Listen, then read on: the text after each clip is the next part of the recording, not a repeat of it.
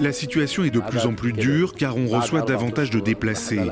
Après quatre mois, on a réussi à fournir des colis alimentaires à toutes les familles, mais on ne peut pas leur donner plus d'une boîte. On ne peut pas non plus fournir de kits d'hygiène. On a pu donner quelques couvertures et des chauffages, surtout que maintenant c'est l'hiver, mais les gens demandent plus de couvertures. Il n'y a pas un jour où je n'ai pas un million de problèmes sur les bras.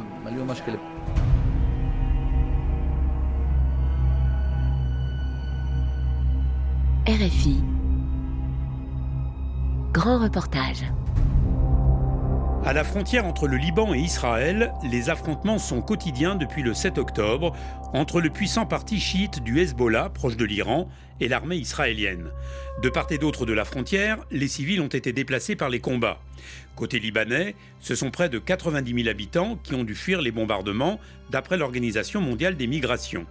Alors que le pays est éreinté par cinq années de crise économique, une nouvelle guerre serait un désastre.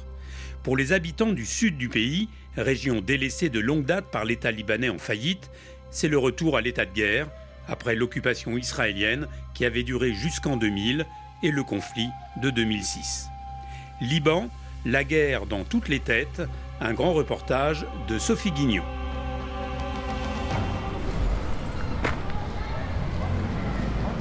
À 20 km de la frontière entre le Liban et Israël, Tyr est d'ordinaire un port de pêche paisible qui vit du tourisme.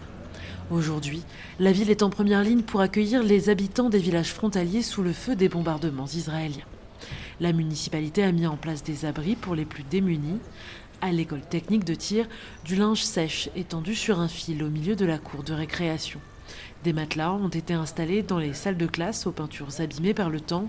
Mustapha Al-Sayed, sa femme et leurs cinq enfants ont fui Beitlif, un village frontalier à 2 km d'Israël. Agriculteurs, ils ont laissé derrière eux leur exploitation en pleine saison des récoltes. L'homme a le visage fatigué par le stress et les nuits sans sommeil. Nous sommes déplacés depuis quatre mois et on ne sait pas ce qu'il va se passer. Chaque jour, on se dit que ça va se régler demain, après-demain. On est venu avec une seule valise. On pensait que ça ne durerait qu'un jour ou deux. Dans notre village, il y a beaucoup de destruction. Tout le monde ici est fatigué de la guerre. On voit les images de Gaza, tous ces enfants qui meurent. Et quand on voit les positions israéliennes, on se dit qu'après ce sera notre tour, qu'ils veulent venir nous occuper. Personne n'aime la guerre. Les gens en ont marre de la guerre. Les bombardements ont mis un terme à l'année scolaire pour les cinq enfants de Mustapha. Pour les enfants, c'est mieux qu'ils restent ici plutôt que sous les bombes. Ils comprennent ce qu'il se passe. Comment est-ce que vous voyez leur avenir? Leur avenir, quel avenir Ça fait trois ans que les enfants n'ont plus d'école. On a eu deux ans avec le corona et cette année c'est la guerre.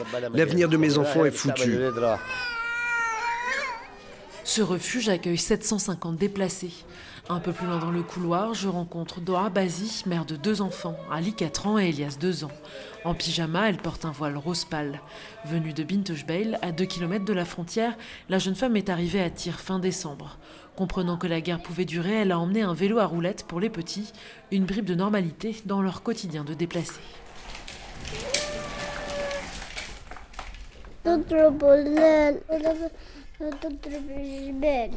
Il dit qu'il bombarde Binge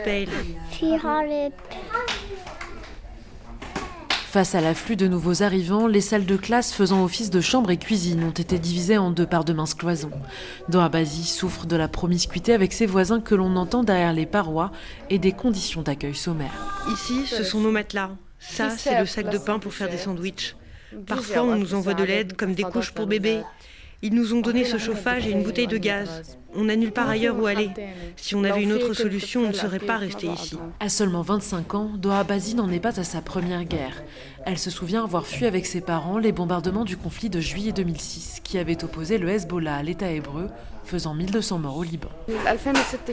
En 2006, j'étais petite, et là, il faut fuir de nouveau. Et peut-être qu'à l'avenir, il faudra fuir de nouveau. Il n'y a jamais de sécurité. Tant qu'on habite dans le sud avec Israël aux frontières, il y aura toujours des problèmes. Nous, on veut la paix.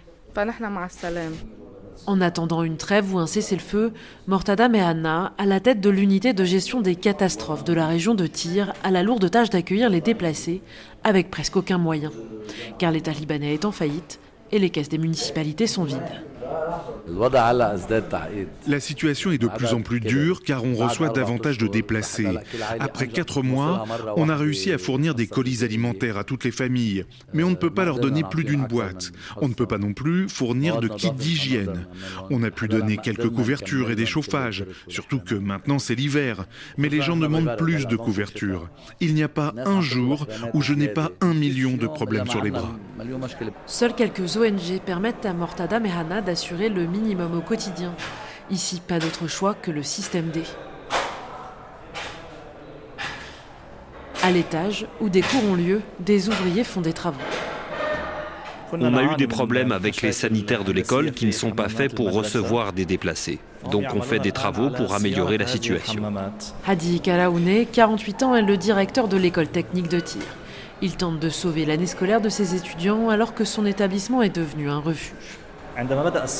Quand le conflit a commencé et qu'il y a eu beaucoup de déplacés, c'était un devoir de leur assurer un logement le temps que la crise se termine.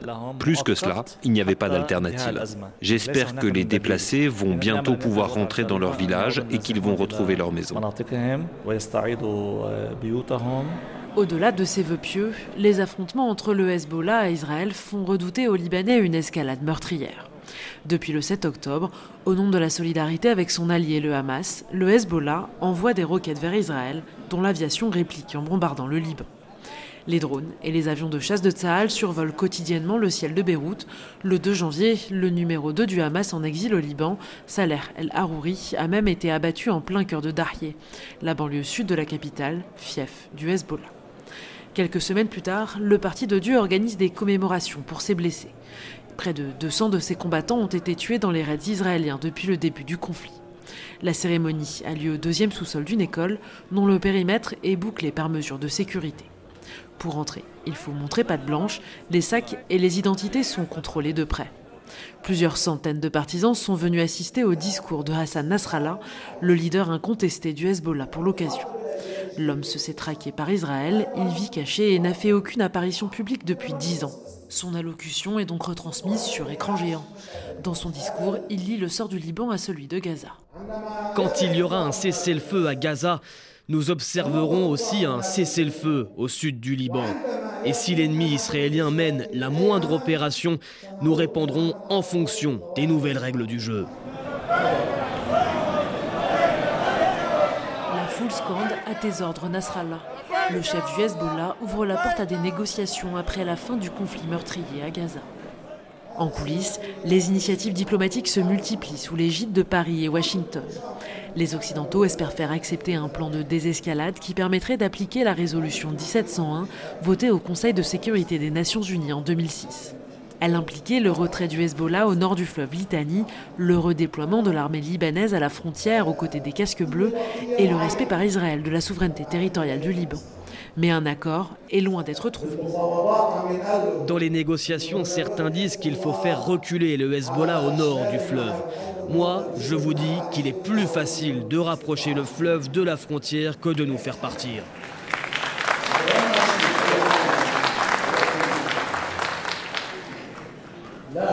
Non, le Liban est en position de force et il peut être en position d'imposer ses conditions. Dans le viseur du Hezbollah, récupérer des territoires toujours occupés par Israël, comme les fermes de Sheba, le long de la ligne bleue qui délimite la frontière. Hassan al-Difnesh est infirmier originaire du sud du Liban. Pour lui, le Hezbollah, surnommé la résistance, est une force de dissuasion indispensable qui a permis la libération du sud du Liban, occupé jusqu'en 2000 par Israël. Pour nous, les gens du sud, nous qui avons vécu sous l'occupation, c'est la résistance qui nous a protégés, qui s'est sacrifiée. Si la résistance n'était pas là, on ne vivrait pas dignement. Invités d'honneur, les anciens combattants de l'organisation politico-militaire sont assis au premier rang. Mardi Shuker est l'un d'entre eux. Il a été grièvement blessé dans des combats contre les djihadistes de l'État islamique aux frontières du Liban en 2017. Il a perdu ses deux mains et un œil. Il raconte le système du Hezbollah pour s'assurer le soutien de sa base. On ne manque de rien en tant que combattant ou en tant que blessé avec le Hezbollah. Ils couvrent tout. Ils m'ont donné des prothèses de dernière technologie qui me permettent de bouger. Ils ont couvert mes soins à 100%. Je n'ai pas payé une seule livre. Ils n'abandonnent ni leurs blessés, ni leurs combattants. Ils ne laissent personne dans le besoin. Ils paient tout, l'école, l'hospitalisation, vraiment tout.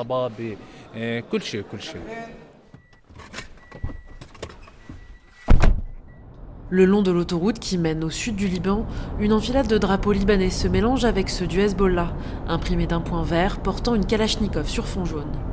Signe que l'économie est à l'arrêt, la plupart des panneaux publicitaires sont vides. On remarque cependant de nouveaux affichages avec des photos de missiles et un numéro d'urgence. Les affiches sont destinées aux personnes euh, qui ont été déplacées par le conflit et qui, lorsqu'ils retournent vers le sud du Liban, vers le village, euh, soient conscients du danger que représentent les engins explosifs. Notre message est très clair, ne le touchez pas, il faut le signaler. Sylvain Lefort dirige l'ONG Mine Advisory Group.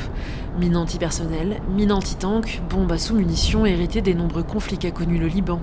Depuis 23 ans, l'organisation participait au déminage du sud du pays aux côtés de l'armée. Avant que le, le conflit d'octobre 2023 ne commence, il restait au Liban 24 km de terrain contaminé par les mines.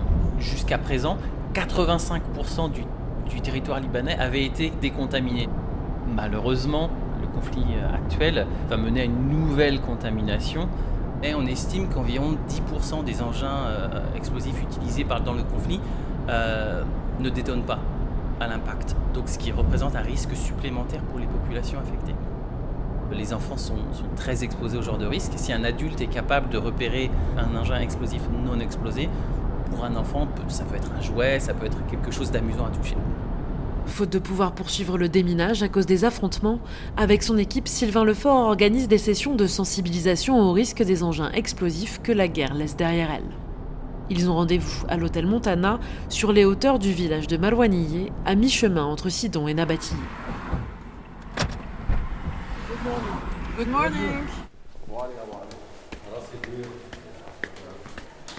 L'hôtel n'a pas servi depuis plusieurs années. L'humidité perfore les murs, la piscine vide n'a pas accueilli de touristes depuis bien longtemps. Plus de 200 déplacés sont logés dans les chambres. Les lits ne suffisent pas, il faut ajouter des matelas par terre. Bonjour. Entrez, entrez. Pour la famille Baz, l'année 2024 a commencé avec l'exil. Le couple et leurs sept enfants sont arrivés à l'hôtel Montana le 1er janvier, après avoir fui leur village de Bintejbel sous les bombardements. D'après ce que je comprends, il y a besoin de rappeler quelques informations. Ali Choueb dispense avec humour et pédagogie la formation. Comment est-ce qu'on a découvert qu'il y avait des mines quand il y a eu des blessés? Qui se souvient quels sont les genres de mines? Il y a des mines qui ressemblent à des ours en peluche. Oui, on va en parler des peluches. Ce sont des mines qui ont la forme d'oursons en peluche. Oui, et les enfants croient que c'est un jouet. Oui, bravo, on peut l'applaudir. Ça, est-ce que vous savez ce que c'est C'est un missile non explosé. Il faut y faire attention, c'est très dangereux. Moi j'en ai touché un, mais il n'a pas explosé.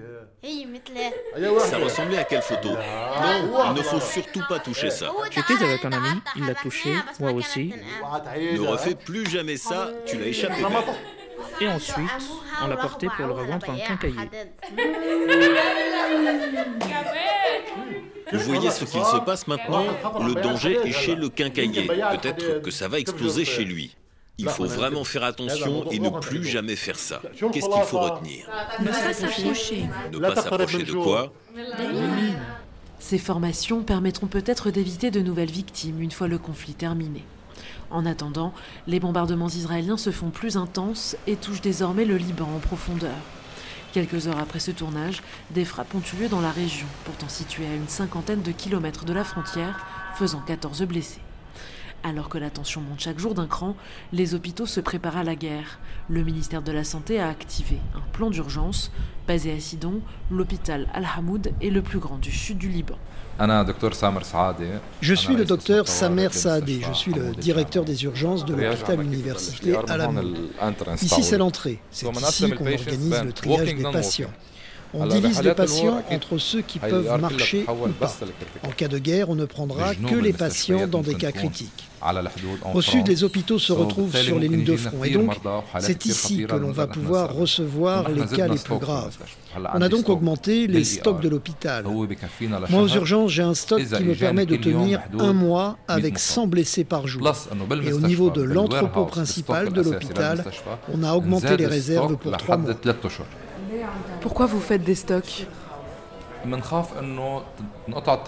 nous avons peur que les routes soient coupées, que nous ne puissions pas nous approvisionner en médicaments. Nous avons l'habitude, la première chose qui est bombardée au Liban, ce sont les ponts. C'est ce qui s'est passé en 2006. On veut à tout prix éviter la situation de Gaza où toutes les ressources sont épuisées et on ne peut plus soigner les blessés. Personne n'est tranquille, on a tous peur. Tous les jours, on voit ce qu'il se passe dans le sud.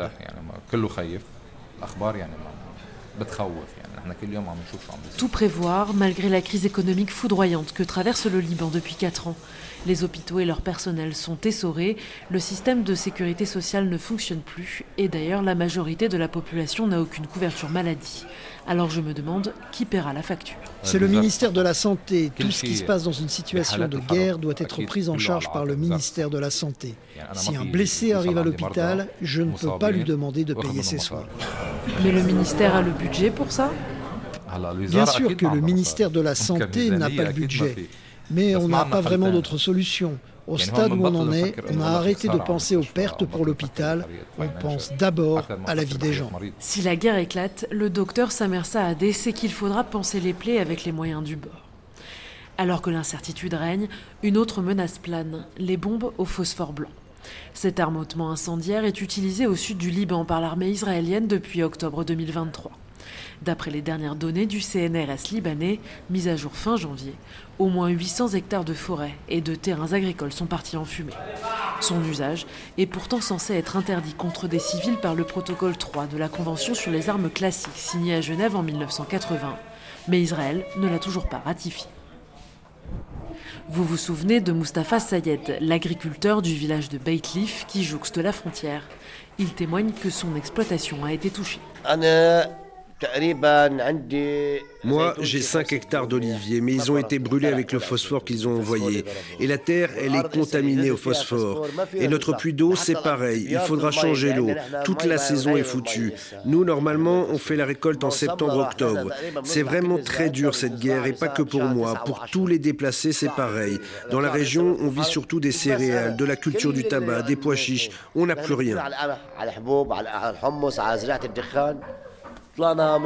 Alors même que les affrontements sont toujours en cours, des chercheurs libanais étudient les conséquences au long terme de ces bombes incendiaires sur l'environnement. Bonjour, je suis Rami Zrek, je suis donc professeur à la faculté d'agriculture à l'université américaine de Beyrouth. Ma spécialité, hélas, c'est les systèmes alimentaires dans les zones de conflit. Sur le sud Liban, quels sont les premiers résultats de vos études? Nous avons des, concentrations à des niveaux de phosphore euh, qui sont nocifs pour les plantes et pour la vie. Euh, là où il y a eu des impacts de phosphore blanc, les sols ont été empoisonnés par des excès de phosphore, mais aussi en certains endroits par des excès de métaux lourds. Survient la pluie qui draine ces particules dans les eaux de surface et les eaux souterraines. Le résultat est que les eaux sont polluées. Il y a des régions qui vont être euh, laissées en friche. On va devoir attendre plusieurs années avant de pouvoir euh, les réutiliser. Il y a une raison essentielle pour laquelle cette munition est utilisée, c'est de détruire la vie et de détruire les récoltes. Comme ça, on peut vider un territoire. Et aussi, est très important, créer une situation dans laquelle il est difficile de revenir?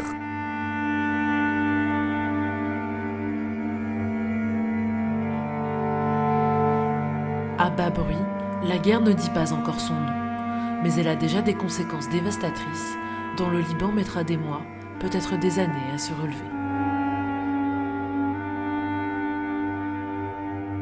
Liban, la guerre dans toutes les têtes, un grand reportage de Sophie Guignon, réalisation Jérémy Boucher.